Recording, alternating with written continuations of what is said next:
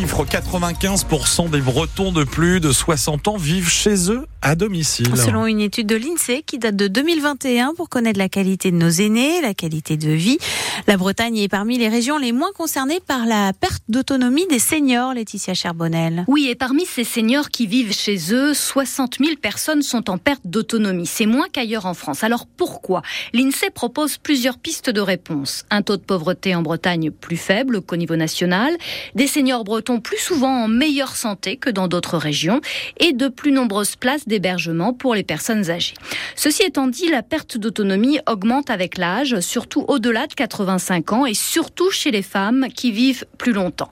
Une personne âgée sur cinq qui vit chez elle rencontre au moins une difficulté dans sa vie quotidienne, difficulté pour entendre, pour monter un étage ou pour prendre des décisions.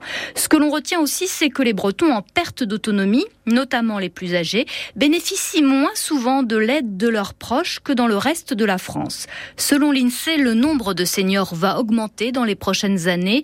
Nous compterons 1 400 000 personnes de plus de 60 ans en 2050 en Bretagne. L'histoire est à voir sur francebleu.fr. Brésil, une famille du Sud Finistère s'est réveillée avec une voiture dans leur jardin. C'était dans la nuit de samedi à dimanche sur la route départementale entre Quimper et Concarneau. Heureusement, pas de blessés, mais un propriétaire courroucé qui demande la mise en sécurité rapide de cet axe. Les six marins du chalutier, le Stéreden Armour, secourus au large de l'île de Saint dans la nuit de lundi à hier, en pleine pêche à la sardine. L'hélice s'est coincée dans le filet. Le bateau a commencé à dériver vers les rochers. Le chalutier a toutefois réussi à stopper cette dérive et a ensuite été remorqué par la vedette SNSM jusqu'à Saint-Guénolé où les pêcheurs ont pu débarquer sains et saufs. Des élections municipales partielles seront organisées à Gavre dans le Morbihan le 21 janvier prochain. La préfecture a annoncé la date hier après le décès du maire Dominique Le Vouedec. C'était le 1er décembre dernier. Selon la société de recrutement Manpower, une baisse des recrutements en intérim est signalée en Bretagne, moins 26 points par rapport au troisième trimestre 2023. La Bretagne est la région française qui connaît la plus forte baisse selon Manpower. Un compromis sur les énergies fossiles approuvé à Dubaï lors de la conférence mondiale sur le climat.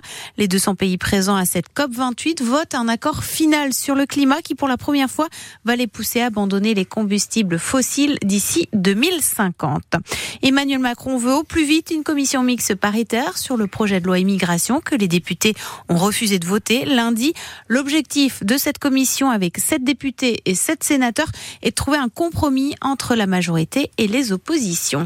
L'équipe de France féminine de hand s'est qualifiée hier soir pour sa cinquième demi-finale d'affilée au mondial.